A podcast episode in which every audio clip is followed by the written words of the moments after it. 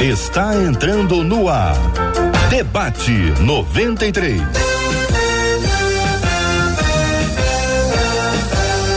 Realização 93 FM. Um oferecimento Pleno News. Notícias de verdade. Apresentação J.R. Vargas. Alô, meu irmão. Alô, minha irmã. Ah, que fala. J.R. Vargas, estamos de volta, começando aqui, ó, mais uma super edição do nosso debate 93 de hoje, nesta segunda-feira abençoada pelo nosso Deus e Pai, que a bênção do Senhor repouse aí, ó, sobre a sua vida, sobre a sua casa, sobre a sua família, sobre o seu trabalho, sobre a sua igreja, que a bênção do Senhor esteja sempre com você. Querido e amado ouvinte que já nos acompanha em 93,3 MHz, bom dia você que nos acompanha pelo app, o aplicativo da 93 FM, de qualquer lugar do Rio, do Brasil ou do planeta, que Deus abençoe a sua vida. Muito obrigado pela sua audiência aqui com imagens no site rádio93.com.br, na página do Facebook da 93 FM e também no nosso canal do YouTube da 93 FM, sempre acessando, compartilhando, conhecendo um pouquinho mais dos nossos bastidores, conhecendo os nossos debatedores, vendo ali face a face. É um novo jeito de fazer rádio, é o rádio com jeito de TV para ficar assim, ó, mais pertinho de você. Marcela Bastos, muito bom dia, Marcela. Bom dia, J.R. Vargas. Bom dia aos nossos queridos ouvintes. Como disse a Fabiana Campos Silva ali no YouTube, bom dia, estamos vivos, graças a Deus. Fabiana, estamos vivos, estamos de pé o nosso Deus tem nos sustentado e estamos alegres. Esse é o primeiro debate de 2021. A alegria do Senhor é a nossa força e é assim que a gente acolhe todos os nossos ouvintes que participam também com a gente através do WhatsApp 21 968038319 968038319. Muito bem, a nossa participação dos ouvintes queridos já estão aqui conectados conosco. Sejam todos muito bem-vindos nas salas, entrando, chegando nas salas. Se é a sua primeira vez aqui na sala de bate-papo do Debate 93, não deixe de se manifestar, dizendo que é a primeira vez. Você vai ver como você será bem recebida, bem recebido, acolhido com carinho por meio aqui dos nossos queridos ouvintes que sempre fazem isso de maneira muito especial. Marcela, abra as telas e vamos conhecer as nossas feras nossas feras com a gente nesse primeiro debate de 2021. A nossa menina da tela, pastora Daniele Queiroz, com a gente os nossos queridos pastores, Cezinha Cita e pastor Manuel de Matos. Todo mundo preparado com a corda toda. Feliz ano novo para todos. Muito bom tê-los aqui no debate 93, nesse primeiro debate eh, de 2021. Esse é o primeiro debate dessa nova era. Estamos inaugurando hoje aqui, acolhendo vocês e agradecendo a Deus pela vida dos três, pedindo que Deus continue renovando sua bênção sobre a família, Amém. sobre o ministério, sobre os estudos, trabalho. Vocês são demais. Que Deus continue fortalecendo vocês dia após dia, em nome de Jesus, bem como aos nossos queridos e amados, preciosos ouvintes que sempre nos dão o privilégio da sua audiência e como é diferente de, de todas as rádios não cristãs, né? Ah, toda rádio tem audiência, toda rádio tem gente que gosta de ouvir. Alguns têm fãs e tem um acompanhamento, mas poucos deles têm intercessores.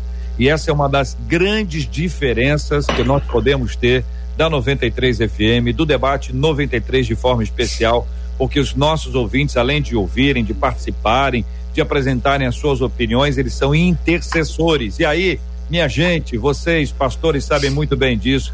Debaixo de oração nós vamos longe.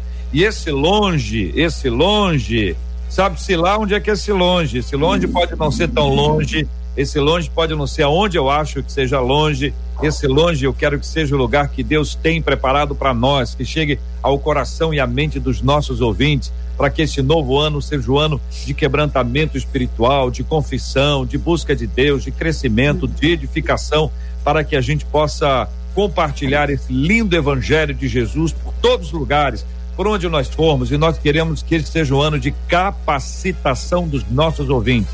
Vamos capacitá-los para fazerem a diferença para a glória do Senhor em nome de Jesus. Mas que introdução longa, hein, Marcela? Pelo amor de Deus, Marcela. Então vamos. Até porque é exatamente isso aí. A gente quer que os nossos ouvintes se levantem, resplandeçam a luz do Senhor para viver para a glória do nosso Deus. E a gente não consegue isso sozinho aqui. Graças a Deus que nós temos os nossos debatedores. E hoje eles vão responder as seguintes questões levantadas por uma de nossas ouvintes. A ouvintes assim: segundo a Bíblia, Jesus foi levado ao deserto pelo Espírito de Deus para ser tentado pelo diabo. Lá, mesmo estando com a sua carne fraca pelo jejum, ele não cedeu. Quando é que a tentação começa a ser pecado em nossa vida? Como discernir entre tentação e provação? O que dizem que Deus prova aquele que ama? Qual o intuito de Deus ao provar seus filhos? Agora, por outro lado, por que, que Deus permite que nós sejamos tentados? É realmente necessário passar por tentações? Como ser aprovado e resistir às tentações? São as perguntas levantadas por uma de nossas ouvintes. Pela ordem, senhor presidente, quando a tentação começa a ser pecado em nossa vida, será esta a primeira pergunta a ser respondida. Vamos por partes. Pastor Cezinha, vou começar ouvindo o senhor. Mais uma vez, bom dia, bem-vindo. Quando a tentação começa a ser pecado em nossa vida? Bom dia, JR. Bom dia, Marcela, pastora Daniele, pastor Manuel de Matos. Feliz ano novo para todos. É, JR, você disse que fez uma introdução longa. Eu estava recebendo essa profecia aí, recebendo aqui, confirmando, amém. Vamos longe nele, né? Em nome de Jesus. Que tema bom da gente conversar, JR Marcela. Gostei muito. Acho tão importante. A Bíblia fala que Jesus, é, nosso sumo sacerdote, em tudo foi tentado, né? porém sem pecado. Então nós cremos que é, Jesus já com essa, esse propósito de identificação. Nós temos um Deus que se identifica, nós podemos nos identificar com Ele. Encarnou como homem, viveu as mesmas provações que nós, as mesmas tentações que nós, e só que sem pecado, né? Conseguiu vencer. Por isso que ele pôde dizer: Eu passei por tudo isso e venci. É preciso que vocês também vençam. Agora, eu é, respondo essa pergunta, JR, a primeira pergunta, com muita facilidade. Quando é que uma tentação se torna pecado? Quando é que uma tentação se torna pecado? Essa é a primeira pergunta. E é fácil, é a tentação se torna pecado só, apenas no momento em que nós cedemos a ela. A tentação por si só não é um pecado, porque se ela fosse, tem gente que caminha com o peso de ser tentado. Eu tenho sido tentado nessa área, eu tenho sido tentado muitas vezes nessa mesma área. Eu ouço as pessoas me procuram e eu pergunto: mas você cedeu? Você caiu nisso? Não, mas eu estou com um peso. Olha, se tentação fosse pecado, Jesus teria pecado. Então a tentação não é um pecado em si mesma, ela não é. Ela passa a ser um pecado no momento em que eu cedo. É por isso que Jesus, na sua oração, ele diz é, é, que nós fôssemos resistentes à tentação. Nos ajuda a resistir a toda a tentação. Então, como diz o pastor Abe Uber, quem confessa a tentação não precisa confessar pecado. É importante a gente entender a separação entre tentação e pecado. Não é a mesma coisa. Pastor Manuel de Matos, muito bom dia, seja igualmente bem-vindo, meu irmão. A pergunta é essa: quando a tentação começa a ser pecado em nossa vida? Bom dia, JR, bom dia ao querido pastor Cezinha, pastora Daniele, Marcelo e a todos os ouvintes também. O meu feliz ano novo a todos vocês, que realmente seja um ano de paz. Eu, na verdade, eu quero apenas concordar com o pastor Cezinha nessa primeira fala, porque realmente eu acho que ele já falou tudo que eu pensei em comentar aqui. Mas vamos lá. Realmente a tentação, só começa a ser pecado no momento em que eu cedo a tentação. Não tem outra coisa. Agora, uma coisa importante que os ouvintes precisam entender é que quando Jesus é levado ao deserto pelo Espírito Santo para ser tentado pelo diabo, é um caso específico na vida de Jesus. Agora, na vida do cristão é totalmente diferente, porque você vai ver Jesus depois orando o Pai Nosso, ensinando na oração do Pai Nosso, para Deus nos livrar da tentação. E o apóstolo Tiago, ele vai nos dizer algo muito interessante no capítulo 1. Ele diz: Ninguém, quando for tentado, diga que foi por Deus, porque Deus não é tentado por nada e não tenta ninguém.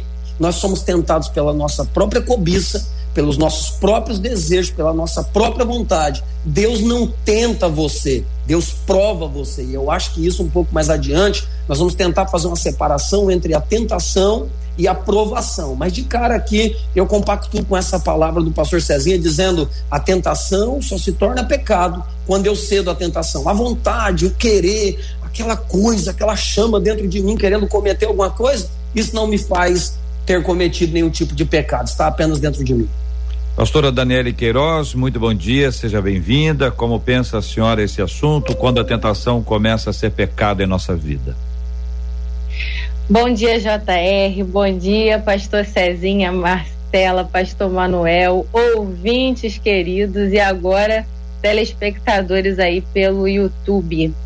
Um feliz 2021. Graças a Deus sobrevivemos a 2020. Deus é bom. Eu penso, JR, que os pastores já colocaram o fundamento dessa resposta, que é a tentação só se torna pecado quando nós abrimos espaço para essa tentação ser consumada em atos, em palavras, em obras. Então, o que eu quero ressaltar aqui, para responder essa primeira pergunta, é o cuidado que nós devemos ter com a nossa mente. Porque o campo de batalha, o lugar onde o ataque começa, é na mente. Então é muito importante que quando alguém está sendo tentado, aliás, mais do que importante, é fundamental. Quando alguém está sendo tentado, essa pessoa precisa cuidar da sua mente e fugir da aparência desse mal, ou seja, sair da cena, sair do convívio de pessoas ou ambientes que estejam incitando essa tentação. Um dos maiores perigos, o maior erro, aliás, que uma pessoa pode cometer quando está sendo tentada é achar que ela pode continuar no ambiente da tentação, ou seja, facilitar isso, e que ela vai ser forte o suficiente. É óbvio que existem casos que a pessoa está passando uma tentação, por exemplo, no ambiente de trabalho, e ela não vai ter como pedir demissão daquele lugar, ou tirar férias, ou faltar o trabalho, enfim. É um caso que eu creio que vai entrar na, na parte onde Deus dá a graça, que como o pastor Manuel falou, mais para frente a gente vai entrar nisso. Então, no primeiro momento, concordo com o que os irmãos disseram. A tentação só vira pecado quando é consumado em gestos, palavras e obras. O pastor Manuel de Matos, como discernir tentação e provação? Bom, vamos lá. Tentação e provação, vou tentar explicar de forma bem resumida dentro do meu ponto de vista. Provação é, é tudo aquilo que Deus quer nos ensinar alguma coisa, didático falando, é, é, positivamente falando. Por exemplo, às vezes uma porta que se fechou, Deus pode nos provar a nossa fé, como o apóstolo Pedro diz. Às vezes um relacionamento que acabou, Deus pode estar nos provando alguma coisa para nos ensinar. Mas nada que vai infringir a palavra de Deus, nada que vai ferir os princípios da palavra de Deus. A provação na verdade, me aproxima de Deus e não me afasta de Deus. A tentação é totalmente diferente. Normalmente é tudo aquilo que não presta e os meus olhos cobiçam e eu quero aquilo de alguma forma. E outra coisa importante que o ouvinte precisa entender é que a Bíblia diz: resistir ao diabo e ele fugirá de vós. Mas ao pecado, que é outra coisa que nós precisamos tomar cuidado, nós precisamos fugir. Que o apóstolo Paulo disse a Timóteo: foge da aparência desse mundo foge das paixões desse século.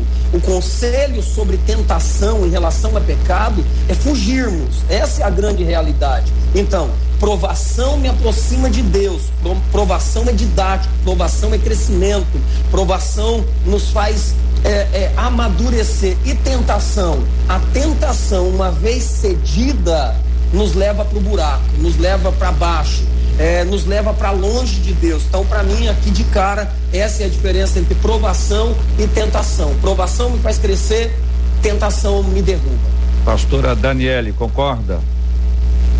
Concordo. E eu quero acrescentar na minha fala é, a questão do, dos contextos. Quando a gente pega os textos que aparece a palavra, onde aparecem as palavras tentação e provação, em alguns momentos a gente vai ver que é o mesmo termo no original. O que muda é o sentido da aplicação. Em Tiago, capítulo 1, por exemplo, vai aparecer o mesmo termo como tentado e como provado, como tentação e como provação. Porque, na verdade, uma provação, como o pastor Manuel falou, é algo que Deus permite que eu passe para me testar, para eu ir para um próximo nível. A intenção de Deus é acrescentar a minha fé quando Ele me submete a uma provação. E isso acontece nas circunstâncias da vida. A tentação diferente, ela vai vir, vai demandar do mal. A tentação, ela vai demandar do diabo ou da própria carne. E aí, quando a gente olha para Jesus, é algo bem específico, porque Jesus ele estava sendo preparado para um propósito sem igual, um propósito que não se compara ao propósito de nenhum de nós aqui nessa terra. Era totalmente superior. Então, no caso de Jesus, ele vai ser conduzido pelo Espírito ao deserto para ser tentado pelo diabo, porém, a gente observa no texto que Jesus tinha as ferramentas necessárias, ou seja, a palavra.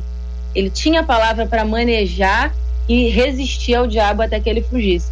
Então, basicamente é isso. O que vai nos dar o sentido é mais o contexto do que qualquer outra coisa, mas basicamente a aprovação ela me promove e a tentação ela pode me derrubar se eu não estiver preparado.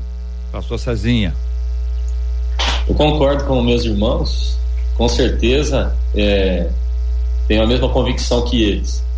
A, a diferença, a grande diferença entre provação e tentação, ela está na origem do propósito, como os irmãos colocaram.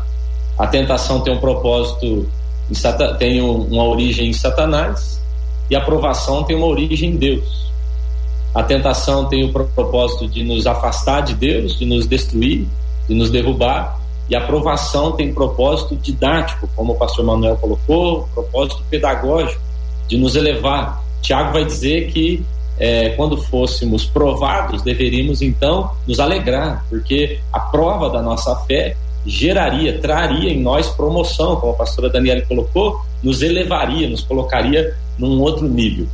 Agora, é, JR, uma coisa que eu ouvi há algum tempo, eu acho tão legal, é um pastor que eu amo muito, admiro muito, pastor Danilo Figueira, ele disse o seguinte, uma frase assim, é, quando nós somos testados numa mesma área por muitas vezes, quando você começa a perceber que há uma mesma área onde você está sendo sempre tocado, é, perceba, porque ali provavelmente, talvez ou Satanás tenha encontrado em você uma fragilidade, ou Deus tenha encontrado em você uma resistência.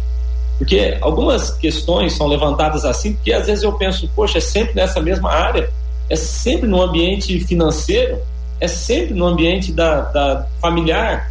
Então a gente precisa tomar cuidado, porque, como já foi colocado aqui, o pastor Manuel citou, a tentação ela tem uma raiz na minha própria cobiça, na minha própria concupiscência.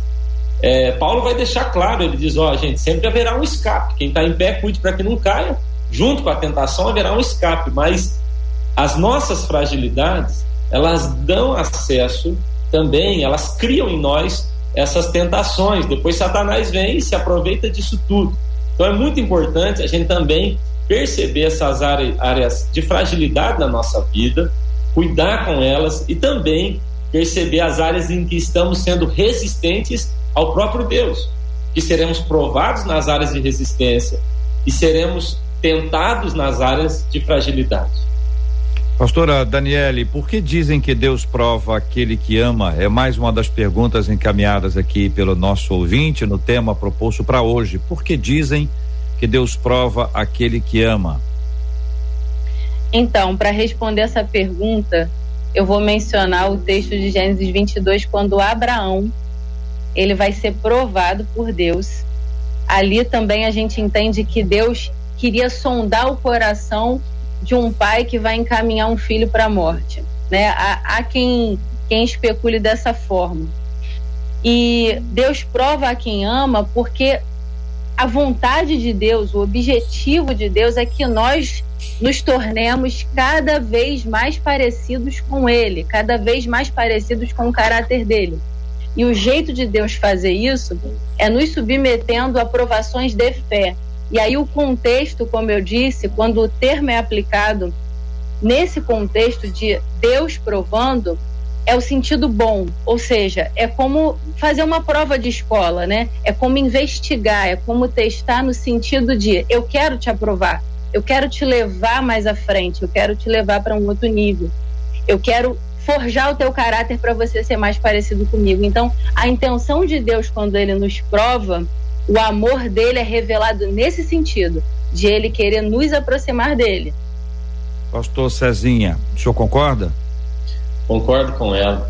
Concordo sim. Acho que é, Deus, Deus nos prova exatamente porque nos ama, porque quer nos elevar. Já foi dito isso aqui. Ele quer é, realmente nos promover, nos colocar num lugar mais elevado. É, esse texto está escrito em, em, Hebreus, né? Hebreus vai dizer que ele é aquele que prova e prova todo que ama, corrige o filho que ama. Isso faz sentido. Agora, JR, eu queria só levantar uma, uma questão aqui que é, eu estou tentando imaginar a mente desse irmão que escreveu esse texto e, e me colocando junto aqui também. Eu estava lendo um artigo é, hoje pela manhã, exatamente que falava sobre tentação e prova.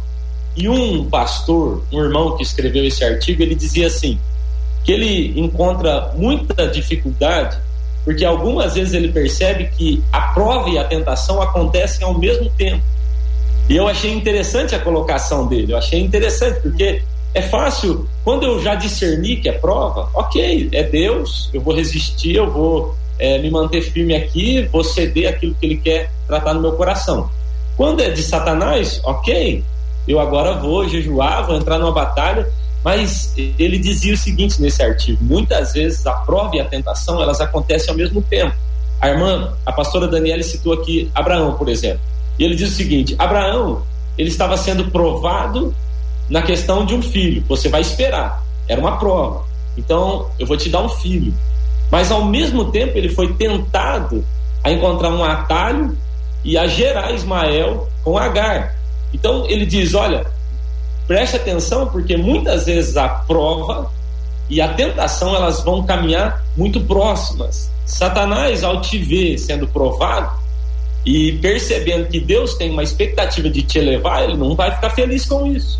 E provavelmente vai gerar na sua vida também uma tentação. Veja só, com Jó, por exemplo, foi prova, foi prova, mas houve também uma tentação. Nega, abandona esse Deus. Aí a esposa de Jó, ela caiu na tentação. Apesar de estar sendo provada, eles iam ser colocados num nível mais alto. Houve também a tentação. Eu penso que isso talvez traga um pouco de clareza. Isso me ajudou. Eu estava lendo isso hoje pela manhã, anotei aqui até para a gente comentar isso, porque eu achei importante.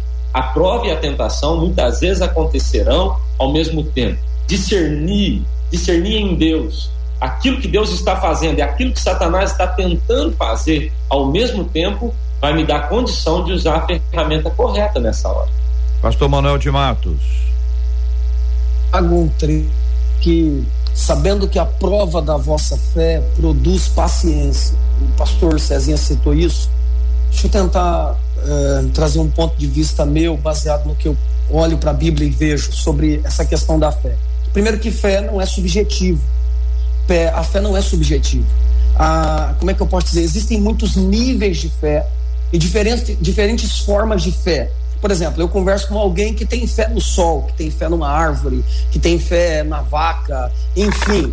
Então, quando a Bíblia diz que a provação é para testar a nossa fé, ou para a prova da nossa fé, o que, tô, o que a Bíblia está querendo nos dizer é o seguinte: é como se a fé entrasse numa academia pra, na, numa academia espiritual para mudar de nível na nossa vida. Então, à medida que nós somos provados, por exemplo, quando alguém passa por um momento de enfermidade, Deus está provando nossa fé para que possamos viver um grande milagre. É isso que as pessoas precisam entender. A tentação é totalmente diferente, como eu disse no início. A tentação está muito ligada, normalmente, 99% à cobiça dos nossos olhos. É tudo aquilo que vai nos causar algum tipo de mal, mas que muitas das vezes nós queremos. É bom aparentemente aos nossos olhos, é bom para nossa carne. E aprovação? Normalmente a aprovação é o que nós não queremos. Normalmente a aprovação é o que a nossa carne luta contra. Normalmente ninguém quer passar por um momento de enfermidade. Quando a gente ouve um testemunho na igreja, fulano, fulano não podia ter filho agora engravidou. Puxa, ela passou por uma prova talvez de 10 anos sem poder engravidar. Deus provando ela, provando o quê? A fé dela. E aí para mim entra a prova da vossa fé, que é o quê? Quando Deus nos prova a fé, ele está querendo saber em quem ou em que nós temos depositado nossa fé. Porque uma vez que alguém espera um filho e não chega no tempo que eu quero, eu tenho que saber se a minha fé está naquilo que eu queria ou no Deus que pode me dar aquilo que eu quero. Então isso é provação. É crer no Deus que pode me dar. Deus prova a minha fé o tempo todo em diversas áreas. Mas, como eu disse e repito, a provação está ligada sempre à vontade de Deus, sempre, sempre à vontade de Deus, e normalmente contra a minha vontade. Ninguém quer ser provado, gente. Agora, ser tentado, a verdade é que a gente não lutar, toda hora a gente é tentado e cai. Essa é a verdade, porque tentação é bom para carne. Daqui a pouquinho nós vamos à segunda, segunda carta de Paulo aos Coríntios, capítulo 12, a partir do versículo 7. Vamos falar um pouquinho sobre a questão do espinho na carne, vamos entender um pouquinho desse contexto, tendo aqui a participação dos nossos queridos e amados debatedores. Antes, Marcela Bastos. Já que JR, você entrou no ponto para falar sobre a questão do espinho na carne, o pastor Manuel, ele estava trazendo a questão da aprovação para ver a questão da fé. Enquanto o pastor Cezinha falava, me veio à mente aquela imagem da provação quando a gente é passado pelo fogo, né? Por várias vezes o fogo ele vai depurando e quando você passa pelo fogo, aquelas impurezas elas vêm à tona. E aí aparece, uh, tem essa impureza aqui, uh, tem aquela ali. E aí, ao mesmo tempo em que o pastor Cezinha falava sobre isso, é, e a minha mente ia viajando nessa questão, chegou uma mensagem de um dos nossos ouvintes perguntando: é possível viver uma vida inteira em provação, provação em cima de provação, como quem diz, é, você não ser aprovado nunca e está sempre sendo depurado, não seria a hora, pergunta ele, de reagir a essas circunstâncias? Vou começar com o senhor, pastor Cezinha. Eu acredito que essa não é a vontade de Deus. Eu não creio que Deus queira que nós sejamos é, a vida toda provados, viver em provação. De vez em quando eu encontro com pessoas e a gente vai conversar, ela nunca tem uma notícia boa, né? Como é que você tá? É prova, muita prova, muita luta, muita luta. Eu, eu fico um pouco preocupado com esse irmão. Porque, biblicamente, você vai perceber que a nossa vida é feita de estações, de fases. É, Salmo 126 diz: haverá um momento em que você vai chorar, lançar sua semente e caminhar, mas haverá um momento também que você voltará colhendo os seus feixes. Jeremias, por exemplo, ele está vivendo uma fase muito complicada. Deus dá a ele uma visão e ele diz: O que, que você viu? Eu vi uma vara de amendoeira. Deus diz: Você viu muito bem. A vara de amendoeira é o sinal de que uma nova estação está surgindo. A amendoeira era conhecida como a árvore despertadora. Quando ela surge é porque é sinal de que a nova estação está vindo. A Bíblia nos afirma que as estações sempre haverão, sempre haverá dia e noite, sempre haverá o inverno, o outono. Então, eu não acredito que Deus tenha para nós esse desejo. Então, biblicamente, o interesse de Deus é que nós venhamos a crescer. A Bíblia fala de fé em fé. Essa repetição, ela está sinalizando um degrau de fé em fé, de glória em glória. Eles vão indo de força em força. Então eu acho que então a gente é aprovado e a ideia é que sendo aprovado subamos um nível e aqui nesse novo nível encontra ali um platô onde eu tenho um tempo de respiro. Agora então vem mais uma aprovação de fé em fé, de glória em glória, de força em força e eu sigo caminhando. Agora eu não posso acreditar que alguém vai viver debaixo de um peso tão grande, de uma aprovação a vida toda. Eu acredito que talvez esse irmão possa estar é, vivendo, ao invés de uma provação intensa e, e, e, sem fim, ele possa estar vivendo uma tentação intensa e sem fim. Talvez seja esse o grande interesse de Satanás com, esse, com essa pessoa, com esse irmão. C.S. Lewis, ele diz assim: o orgulho é a galinha sobre o qual todos os outros pecados são chocados. A gente precisa entender que existem coisas dentro de nós que geram também é, essas tentações fora da gente. Às vezes estamos vivendo um ambiente bem terrível exatamente por não conseguir romper com questões dentro de mim. Se eu mantenho elas aqui, eu não deixo Deus tratar. Terceira carta de João, ele vai dizer que você seja próspero na sua vida, como próspero é aqui dentro, na sua alma. eu acredito que resolver questões internas vão me preparar também para um ambiente melhor fora de mim. Muito bem. Não havendo oradores inscritos, eu sigo aqui voltando para o texto de Coríntios para nossa para nossa reflexão aqui, que diz assim, ouvinte, olha, e para que não me ensoberbesse com me, não me ensoberbecesse com a grandeza das revelações, foi-me posto um espinho na carne, mensageiro de Satanás, para me esbofetear, a fim de que eu não me exalte. Por causa disso, três vezes pedi ao Senhor que o afastasse de mim. Então ele me disse: A minha graça te basta, porque o poder se aperfeiçoa na fraqueza. Essa fala de Jesus para ele, inclusive. De boa vontade, pois, mais me gloriarei nas fraquezas, para que sobre mim repouse o poder de Cristo.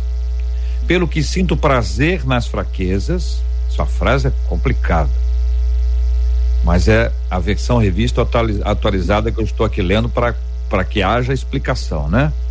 pelo que sinto prazer nas fraquezas, nas injúrias, nas necessidades, nas perseguições, nas angústias, por amor de Cristo. Porque quando sou fraco, então é que sou forte. Manuel de Matos, Daniele Queiroz, Cezinha Cita, microfones e telas abertas. Bom, vamos lá. Primeiro que muita gente comenta sobre essa questão do espinho na carne do apóstolo Paulo. Eu já ouvi pregadores de todas as formas falar um bocado de coisa e, e a verdade é que a Bíblia não traz nenhuma clareza a respeito disso. Para mim, se a Bíblia não traz uma clareza, as demais coisas são especulações de homens. Eu não sei o espinho na carne, mas tenho certeza de uma coisa. Primeiro, era algo que incomodava terrivelmente a vida do apóstolo. Agora, o fato de incomodá-lo não significa necessariamente ser um pecado não, não significa necessariamente ser algo que ele vivesse, é, como algumas pessoas usam até aquele outro texto de Coríntios, quando ele diz que que o bem que eu quero fazer eu não consigo, mas o mal está sempre à porta. Miserável homem que sou eu, lá a, a, a carta que ele escreve aos romanos, enfim, as pessoas gostam de usar esses termos. Agora, JR citou bem aí a questão da palavra fraqueza nesse contexto. A palavra fraqueza aqui, ela não está ligada necessariamente ao fato de pecarmos, fraqueza para vivermos no erro. Paulo não está dizendo para nós o seguinte, gente, eu me glorio porque vivo pecando. Então a graça de Deus se manifesta em mim. Não. Ele está dizendo assim: eu me glorio na minha fraqueza. O que, que ele está dizendo? Pessoal, sou tentado tanto igual a vocês. Eu sou tentado quanto tanto quanto o apóstolo Tiago falou a respeito de Elias. Elias era sujeito às mesmas paixões, ou seja, também tinha fraquezas, mas não é o fato de ter fraquezas que eu cedo a essas fraquezas. Ele, Paulo chega a dizer que ele esmurra o seu corpo. Ele chega a dizer isso. Ele esmurra o seu corpo, ou seja, fraquezas todos nós temos, desejos todos nós temos, mas a grande diferença é o seguinte: a graça do Senhor é que nos basta. O poder de Deus, ou seja, se aperfeiçoa na minha fraqueza. O que, que Deus está nos dizendo? O que, que Paulo está nos ensinando no, no, no meu ponto de vista bíblico aqui? Gente, embora eu seja um homem de Deus, fui arrebatado ao terceiro do céu, tive visões extraordinárias, das quais os homens não podem saber. Eu também tenho fraquezas e eu levo cativas em Cristo as minhas fraquezas. Então, orei três vezes, dizendo: Senhor, tira de mim isso. E o Senhor disse para ele: O meu poder se aperfeiçoa na sua fraqueza. Ou seja, cativa, leva cativo, aprisiona essas fraquezas aos pés da cruz, porque o meu poder se aperfeiçoa na sua vida através disso. Eu acredito que, mais uma vez, é legal a gente recorrer ao contexto no que diz respeito ao personagem Paulo. Quando nós olhamos para o apóstolo Paulo, nós vemos sobre ele um propósito muito específico de ser um embaixador do evangelho numa proporção de grande destaque, numa proporção que não houve comparação ali no âmbito em que ele atuou.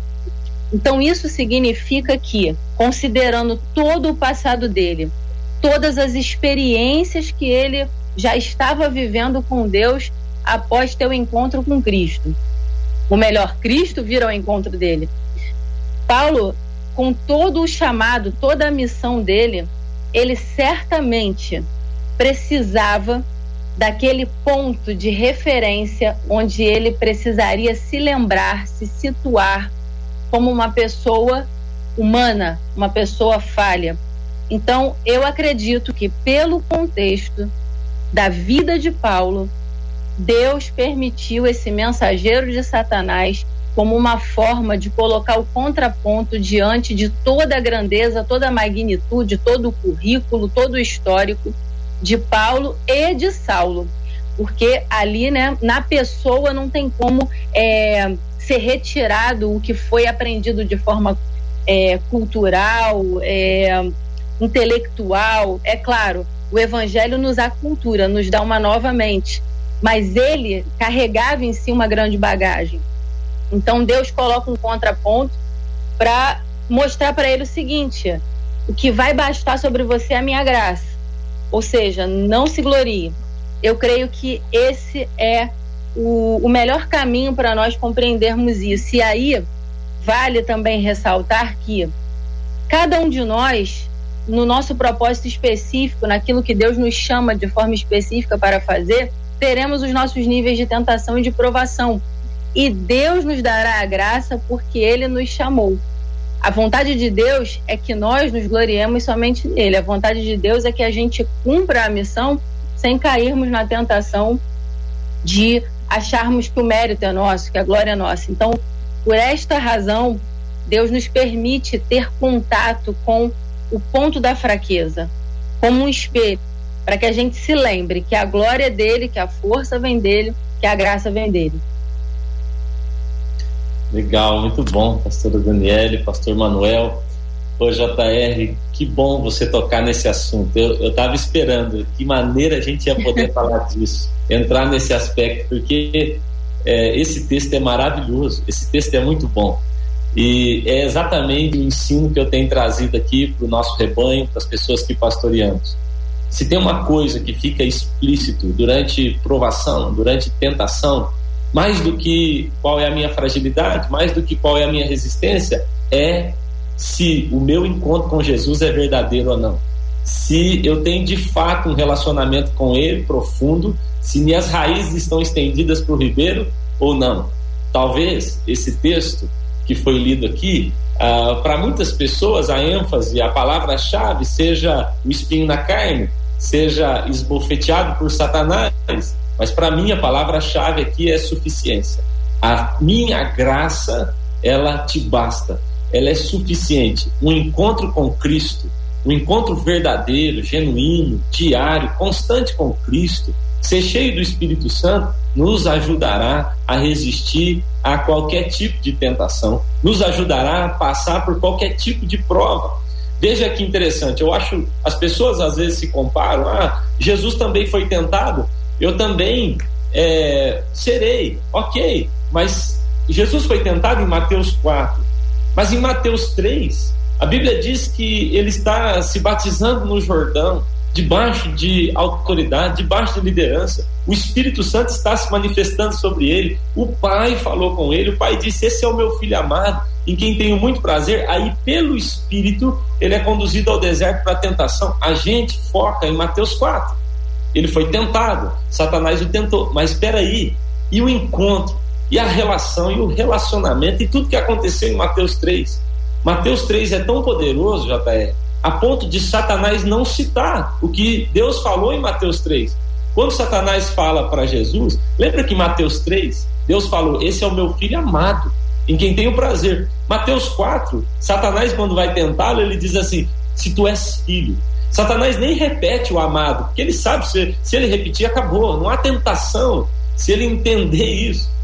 Deus deixou claro em Mateus 3 a sua relação, o seu prazer em Jesus. Então, essa é a minha opinião.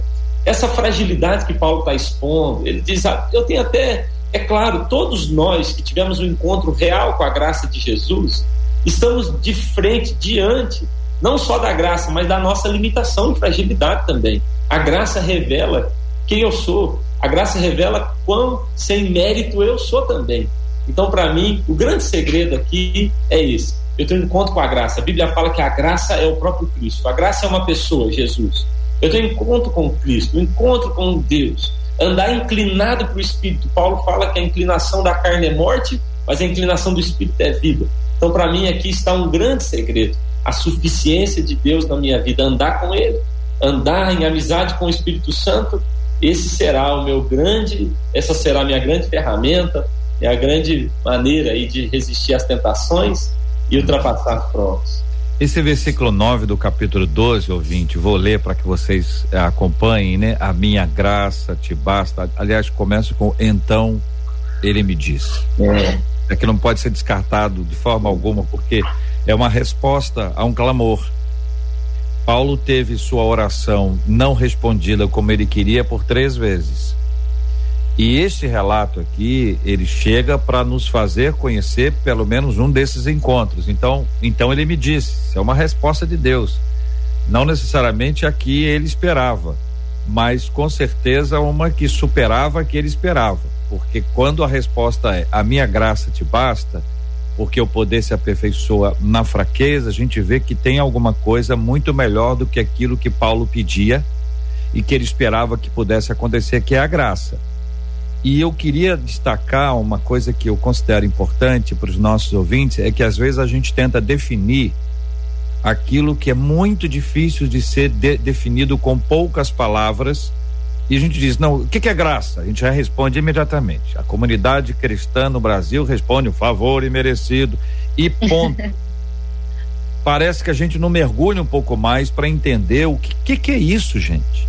Isso aqui não é uma coisa simples, não além de você ter vários níveis de graça aqui, mas você tem, você tem alguma coisa que é muito poderosa, que é muito forte, que é muito preciosa, que é muito especial e que você pode. Então eu fico imaginando sempre aqui, por ser da área de comunicação, como é que seria uma conversa? E aí, Paulo, vamos conversar aqui, já passou o tempo aí, como é que você tá? Beleza? Como é que, tranquilidade? Beleza. Diz uma coisa, olhando hoje, Paulo, olhando para trás, era melhor é, ficar sem um espinho ou ficar sem a graça? Aí Paulo opa, tá maluco? Conversa essa de doido aí. Tu não sabe que eu sou apóstolo da graça? Então, a gente tem uma, uma, uns olhares assim, né? O que, que seria melhor? Ficar sem a graça ou ficar sem o espinho? E a gente precisa aprofundar cada dia mais quando a gente pensa na questão da graça. Gente, cuidado com essas definições que são, não estou dizendo que são incorretas, não, mas elas são limitadas. Aí não pode ficar só numa frase, né? pecado, errar o alvo. Isso é só uma frase, tem, tem mais coisa por trás. Por isso que a gente está aqui há tantos anos encorajando o estudo, a reflexão, o pensamento, que você ore, que você leia a Bíblia, especialmente ler a Bíblia, se puder ler comentários, enfim, livros, esse mas não deixe de ler a Bíblia não, não, não, não troque o lugar. A prioridade absoluta é a Bíblia, sem a qual a gente vai ficar perdido, perdido, porque o nosso norte é na palavra, né? Para aqueles que conhecem o Salmo 119, versículo 105, né? Lâmpada para os meus pés é a tua palavra e luz para o meu caminho. Sem a palavra só há escuridão. Se houver escuridão, a gente tropeça. Se tropeça, a gente cai. Se cai, a gente machuca. Então vamos inverter o processo, pá, pá, pá, pá, pá, pá, começando pela palavra. E eu quero agradecer porque quando a gente busca um texto bíblico e há esclarecimento, isso é luz, está iluminando a mente dos nossos queridos e amados ouvintes. Marcela Bastos, são 11 horas e 46 no horário de Brasília, minha gente.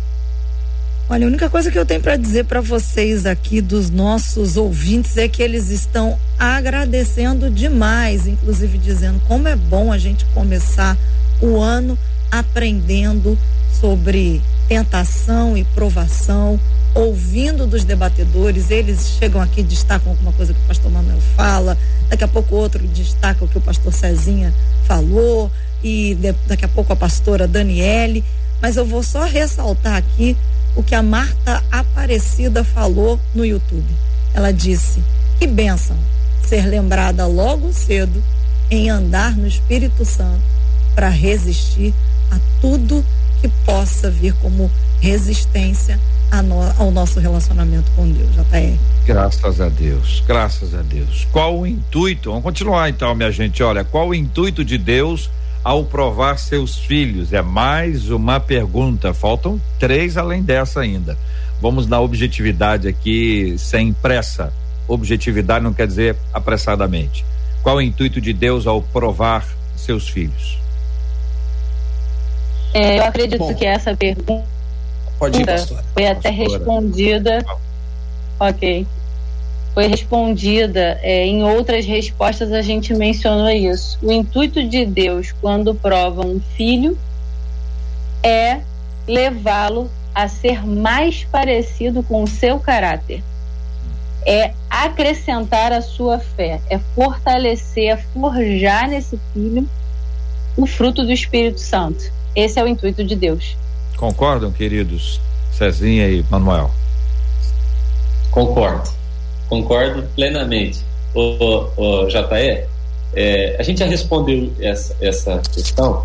O intuito é de elevar, né, de melhorar. Mas deixa eu só, aproveitando a sua deixa da graça, esses dias meu filho, Lucas, ele tem cinco anos, estava com um brinquedo e ele não conseguia arrumar uma roda daquele brinquedo. E eu falei, filho, deixa eu te ajudar. E ele falou, eu consigo, eu consigo. E ele apertou, apertou, apertou, ficou bravo, jogou o brinquedo. Eu falei, pega o brinquedo, traz aqui. Aí ele trouxe e eu com facilidade arrumei, porque eu sabia fazer. Eu acredito que talvez um dos intuitos da aprovação é nos mostrar que sozinho nós não conseguimos. Exatamente um dos intuitos da aprovação é nos levar para Deus, para Ele, para a graça dele. A minha fragilidade me mostra que eu preciso da graça. A minha fraqueza diante da aprovação, ela me diz: eu sozinho não tenho condição. A aprovação talvez exista para me mostrar que eu preciso de Deus, que eu sozinho não vou conseguir. É, eu, eu penso que Hebreus capítulo 12, se os ouvintes leem depois com calma, vai perceber que isso é algo tão profundo que Deus compara isso com um pai corrigindo seus filhos.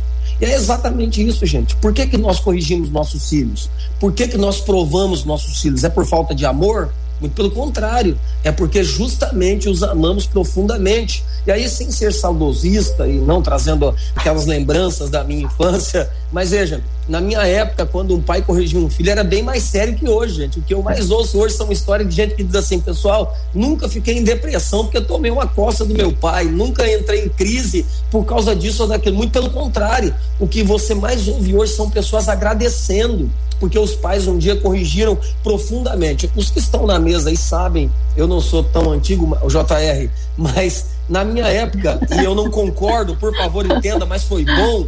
Até os professores tinham muita autoridade sobre os alunos, o que hoje não se vê mais. O professor falava e o pai ia na escola e o pai dizia assim: se o professor falou, tá falado. Ou seja, a correção, a aprovação sempre tem um cunho positivo de crescimento. Então, eu não corrijo minhas filhas e provo minhas filhas em diversas áreas porque eu não gosto delas. Muito pelo contrário, eu faço isso porque as amo profundamente. Então, entendo que à medida que eu provo, elas também crescem e se tornam pessoas melhores. Hebreus capítulo 12, depois leio.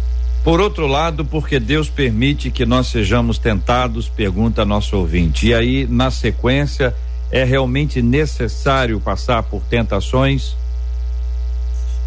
É, aí nós vamos voltar para mesma... Gênesis.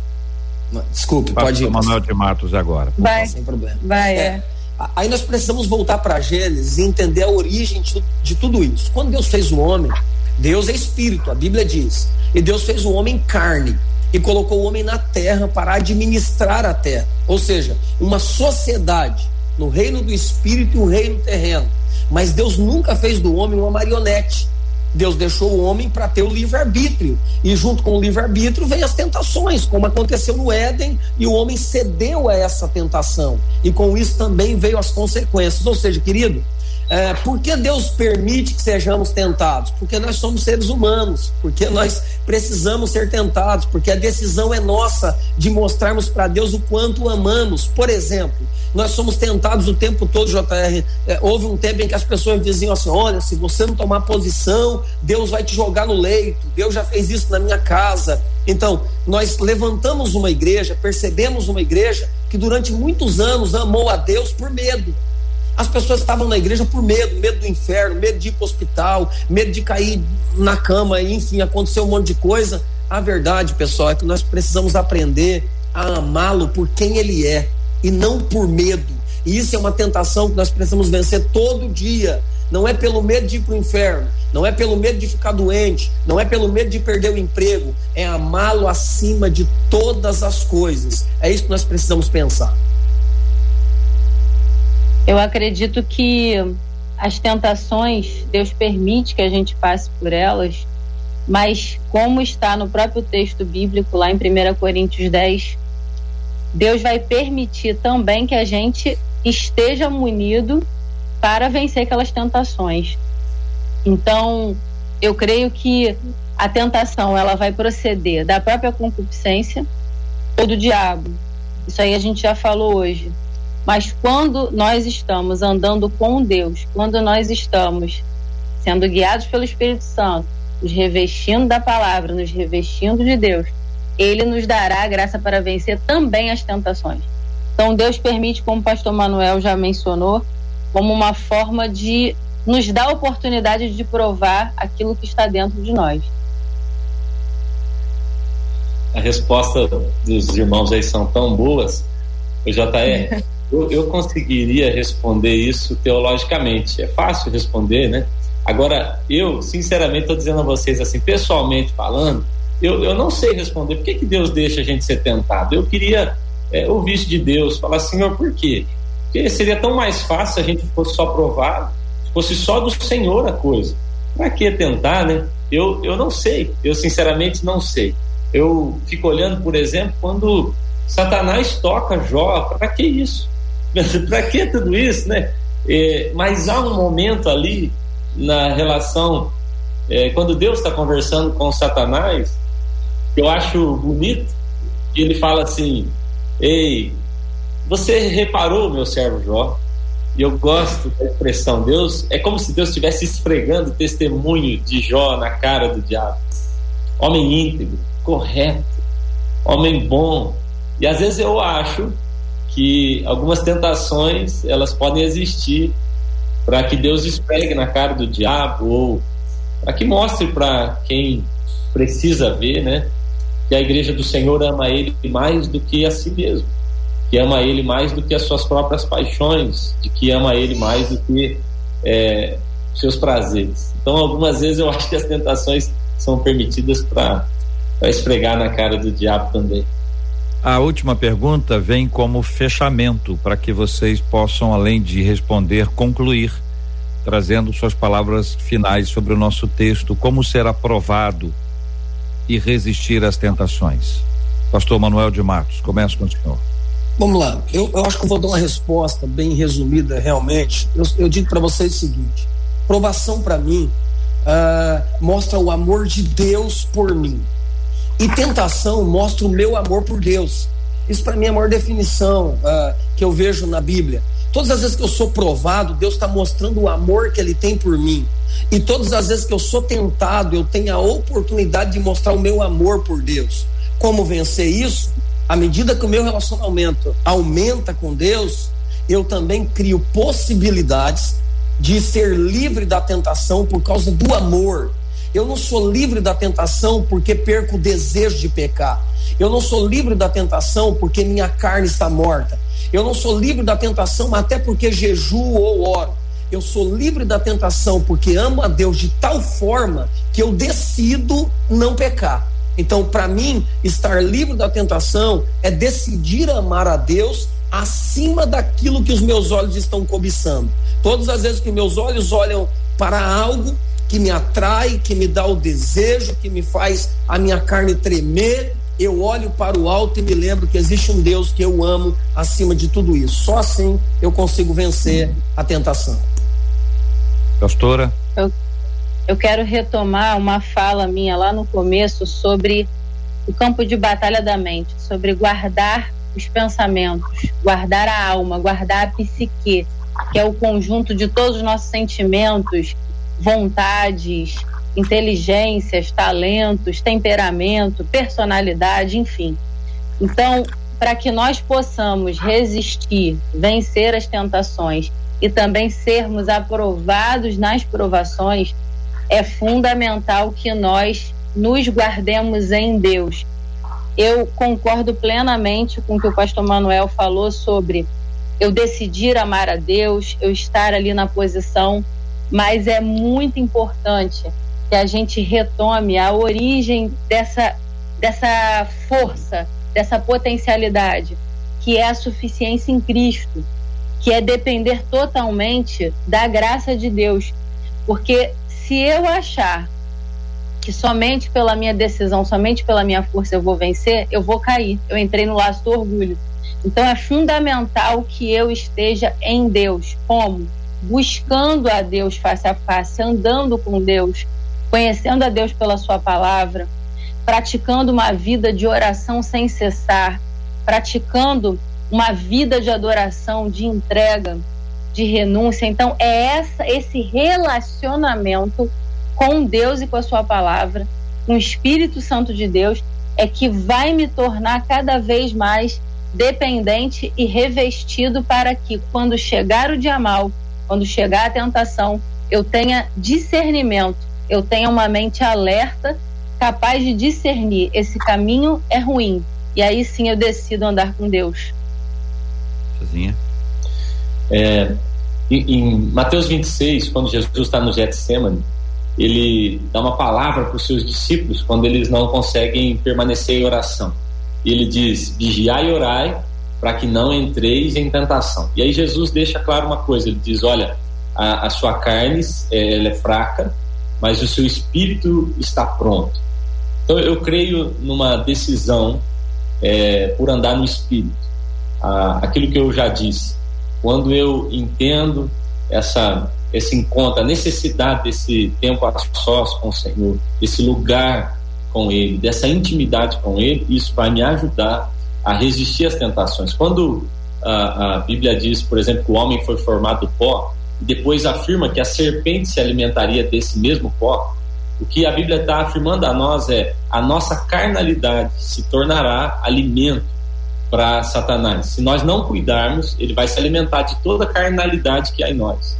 Mas ao mesmo tempo, Jesus está afirmando: o espírito está pronto.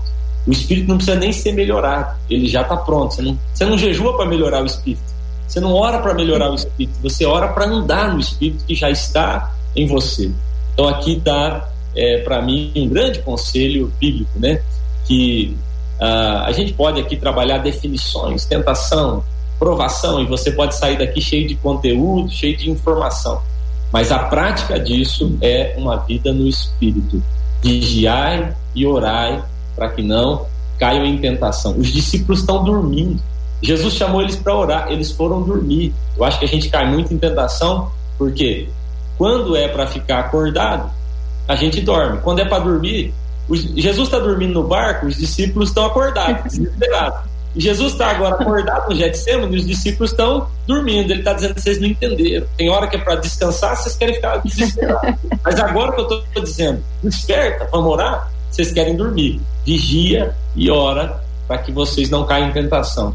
A carne é fraca, mas o espírito está pronto. Se por um lado temos uma carnalidade, como Paulo vai dizer em Gálatas, se por um lado temos uma carnalidade que nos enfraquece, por outro lado temos um espírito de Deus dentro de nós, que nos ajuda a resistir todas as provações e tentações. 12 horas e um minuto, horário de Brasília. Marcela Bastos, boa tarde. Boa tarde, boa tarde para os nossos ouvintes que estão aqui dizendo que debate maravilhoso, que debate abençoador. Olha, pastora Daniele, pastor Cezinha, pastor Manuel, são muitas as mensagens. JR está acompanhando aí no YouTube, aqui no Facebook, aqui no WhatsApp. Não param de chegar mensagens dos nossos ouvintes agradecendo a Deus por começarem o ano de 2021, segundo que eles mesmos disseram, recebendo da parte de Deus através da vida de vocês. E aí, ao ler as mensagens deles, eu me lembrei de um salmo que eu estava meditando ontem, o Salmo 67, versos 1 e 2, que eu vou ler e que é a minha oração para que Deus faça assim na vida de vocês. Que seja Deus gracioso para com você, pastora Daniele, pastor Cezinha, pastor Manuel e a todos os no... e a todos os nossos debatedores. Que Deus os abençoe e faça resplandecer sobre vocês o rosto, para que se conheça na terra o caminho do Senhor e em todas as nações a sua salvação. Nós agradecemos demais pela vida de vocês, por vocês estarem derramando e digo aos nossos ouvintes, é só o começo. O ano só está começando. Foi abençoado? Curta, compartilhe para multiplicar bênçãos, sobretudo. Ore pelos nossos debatedores, os três que estão aqui com a gente hoje e todos os outros que ao longo desse ano serão bênção nas nossas vidas e nós louvamos a Deus pela vida de vocês. Pastora Daniele, muito obrigada. Obrigada, Marcelo. Obrigada, JR. É sempre uma alegria muito grande estar aqui. Um abraço para todos os nossos ouvintes e que privilégio a gente abrir esse ano aqui no debate com esse tema tão oportuno, tão forte e que 2021 seja um ano extraordinário, um ano de novidades da parte de Deus para nós. Pastor Manuel, muito obrigada, pastor. Eu, na verdade, agradeço muito a Deus pela vida de vocês, me sinto privilegiado em poder participar desse debate hoje, como eu aprendo sempre, de verdade, sem demagogia alguma. Eu quero louvar a Deus pela vida do pastor Cezinha, da pastora Daniele, o JR, que é um mestre, sempre aprendo muito com ele aqui. A você, Marcela, que é uma bênção na minha vida, e a todos os ouvintes. Um beijo para vocês, viu? Feliz ano novo. Pastor Cezinha, muito obrigada. Obrigado, Marcela. Obrigado, JR. Sempre um prazer estar com vocês, viu? Pastora Daniele, Pastor Manuel, prazer estar com vocês. Aqui na nossa igreja, nós temos por hábito lançar um tema para todos os anos. É, nesse ano, nós estamos entrando no ano do primeiro amor. Que Deus abençoe a cada ouvinte, os irmãos aí, que nós possamos viver em paixão, em amor genuíno pelo nosso Senhor. Grande abraço. Amém. Muito bem. Marcela, obrigado, Marcela. Obrigada a você, JR, contigo. Muito bem. Gilberto Ribeiro, vem aí. Gilberto Ribeiro já está aqui. Já está aí. Então eu quero dizer para ele e para os nossos ouvintes que a gente vai orar. Ah, ô Gilberto, Deus te abençoe, querido. Forte abraço. Deus abençoe sempre. Feliz ano todo. Maravilha. Nós vamos orar, o pastor Cezinha vai orar conosco. Nós vamos apresentar esses temas diante de Deus em oração. Vamos orar pela cura dos enfermos, também pelo consolo aos corações enlutados. E na introdução dessa oração, para a oração, eu vou ler um pequeno trecho de 2 Coríntios, capítulo 4. Acho que pode ajudar você, ouvinte. Ajuda a minha, com certeza, os nossos companheiros aqui, debatedores amados também. Temos, porém, este tesouro em vaso de barro para que a excelência, para que a excelência do poder seja de Deus e não de nós.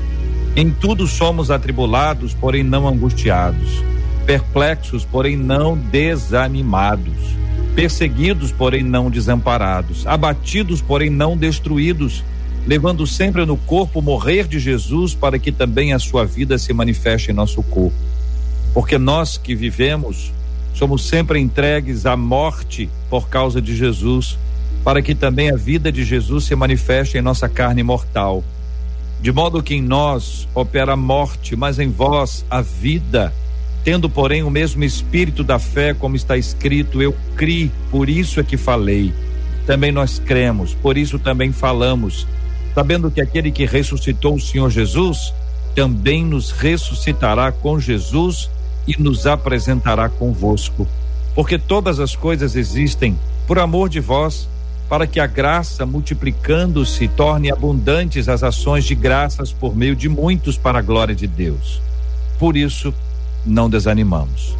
Pelo contrário, mesmo que o nosso homem exterior se corrompa, contudo, o nosso homem interior se renova de dia em dia, porque a nossa leve e momentânea tribulação produz para nós eterno peso de glória acima de toda comparação, não atentando nós nas coisas que se veem, mas nas que se não veem, porque as que se veem são temporais e as que se não veem são eternas.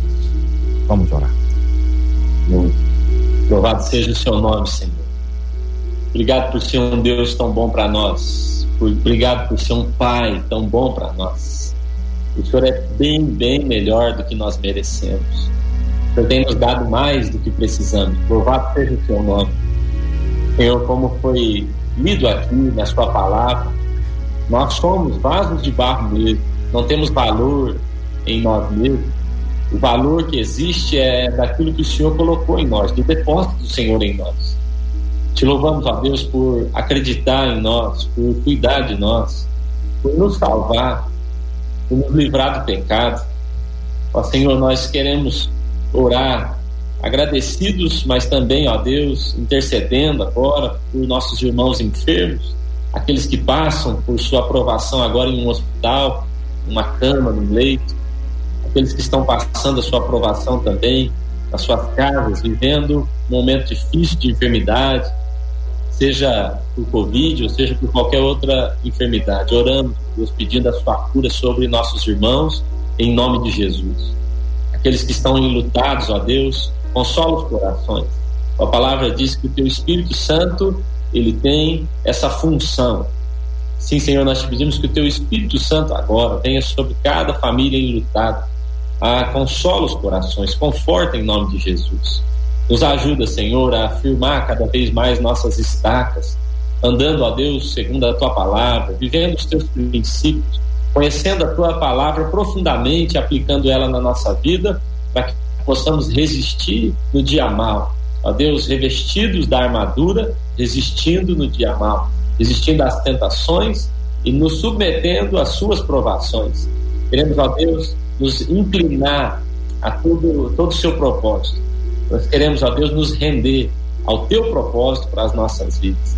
Abençoa, Senhor, a vida de cada um dos meus irmãos aqui, debatedores, e abençoa a vida, Senhor, de cada um daqueles que ouvem agora também essa rádio, esse programa. Oramos em nome de Jesus. Amém. Que Deus te abençoe. Você acabou de ouvir Debate 93.